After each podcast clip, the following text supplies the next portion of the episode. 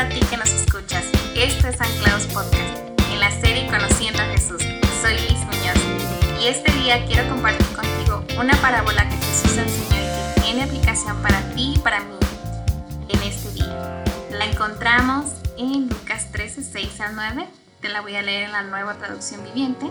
Y dice, luego Jesús les contó la siguiente historia. Un hombre plantó una higuera en su jardín y regresó varias veces para ver si había dado algún fruto, pero siempre quedaba decepcionado. Finalmente le dijo al jardinero, llevo tres años esperando y no ha producido ni un solo higo. Córtala, solo ocupa espacio en mi jardín. El jardinero respondió, Señor, dale otra oportunidad. Déjala un año más y le daré un cuidado especial y mucho fertilizante. Si el año próximo da higos, bien. Si no, entonces puedes cortarla. Quizás ya lo sabes, la higuera somos cada uno de nosotros. Primero quiero que notes el gran privilegio que tenemos. Hemos sido plantados en el jardín del Señor.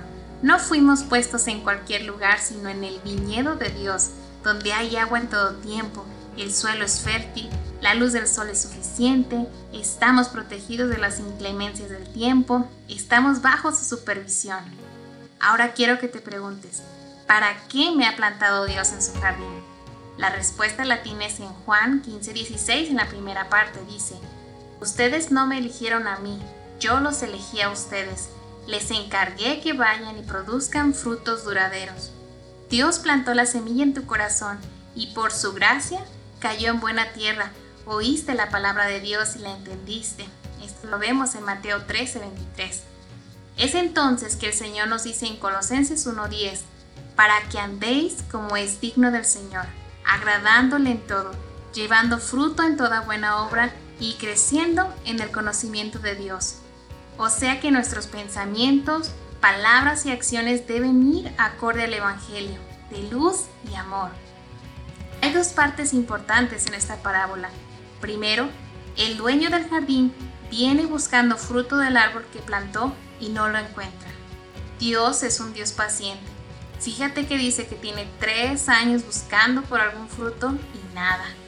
Dios ha puesto un especial cuidado en nosotros, nos ha amado, nos salvó y rescató cuando estábamos por ser quemados. No nos ha hecho falta nada. Agua ha habido en abundancia. Tierra es una buena tierra donde estamos afirmados. Sol, nutrientes, nada nos ha faltado. Entonces, ¿por qué cuando viene el dueño no ha encontrado frutos en nosotros. ¿Y cuál es ese fruto? El fruto lo has escuchado en Gálatas 5, 22 al 23, pero te lo vuelvo a recordar. Mas el fruto del Espíritu es amor, gozo, paz, paciencia, benignidad, bondad, fe, mansedumbre, templanza. ¿Qué impide entonces que yo dé fruto? En Juan 15, 4 al 5, Jesús nos dice la clave permanezcan en mí y yo permaneceré en ustedes, pues una rama no puede producir frutos si la cortan de la vid, y ustedes tampoco pueden ser fructíferos a menos que permanezcan en mí. En palabras de Susan Moore, el fruto del Espíritu puede empezar a florecer y a crecer cuando rendimos nuestra vida al Señor. Se llama fruto porque es el producto de una íntima relación con Jesús nuestra fuente de vida, crecimiento y fructificación.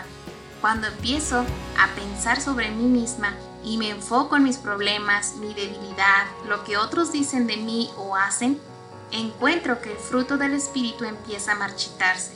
Pero si mi relación con Jesús crece, el fruto del Espíritu en mi vida también crece. Es verdad, a medida que más te acercas a Jesús, que meditas en sus palabras y pones en práctica sus enseñanzas, entonces empezarás a dar fruto. ¿Recuerdas el Salmo 1, verdad? En el versículo 2 dice, sino que en la ley de Jehová está su delicia, y en su ley medita de día y de noche. En el 3 continúa, será como árbol plantado junto a corrientes de agua, que da su fruto en su tiempo y su hoja no cae, y todo lo que hace prosperará. ¿Te fijaste bien? Si te deleitas en la palabra de Dios, vives a través de ella, estarás plantado junto a esa agua, vas a dar fruto y no te vas a marchitar. Volviendo a la parábola de Lucas, la segunda cosa es que cuando el jardinero recibe la orden de cortar el árbol porque no está dando fruto, ¿qué es lo que hace? Él ruega al dueño que le dé otra oportunidad. Le dice que cuidará una vez más de ese árbol y que vuelva después de un tiempo a ver si dio fruto. Y si no, entonces que lo corte. ¿Sabes quién intercede por ti? Jesús.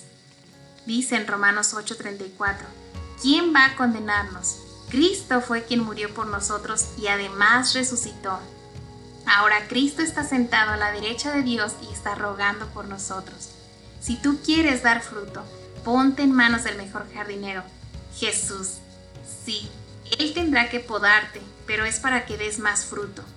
Pero necesitas estar cerca de Él, no hacer caso omiso a sus indicaciones. Seamos obedientes a su voz. Hay promesa de provisión en Levítico 26, 3 al 4. Si siguen mis decretos y se aseguran de obedecer mis mandatos, les enviaré las lluvias de temporada. Entonces la tierra les dará sus cosechas y los árboles del campo producirán su fruto. Entonces, ¿qué vas a hacer con esta oportunidad que Dios te está brindando hoy? No sé tú, pero yo he decidido permanecer plantada en el jardín del Señor, dejar que Jesús trate con mi vida pode esas áreas dañadas de manera que pueda dar más fruto. Oro que tú también decidas eso, que dejemos de pensar en nosotros mismos, en nuestra satisfacción o deseos y mejor vivamos según lo que Dios nos ha indicado en su palabra, que nuestros pensamientos, palabras y acciones sean evidencia de una vida cerca de Dios.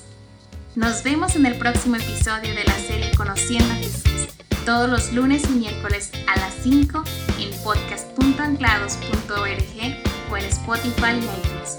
Búscanos como jóvenes anclados. Hasta luego.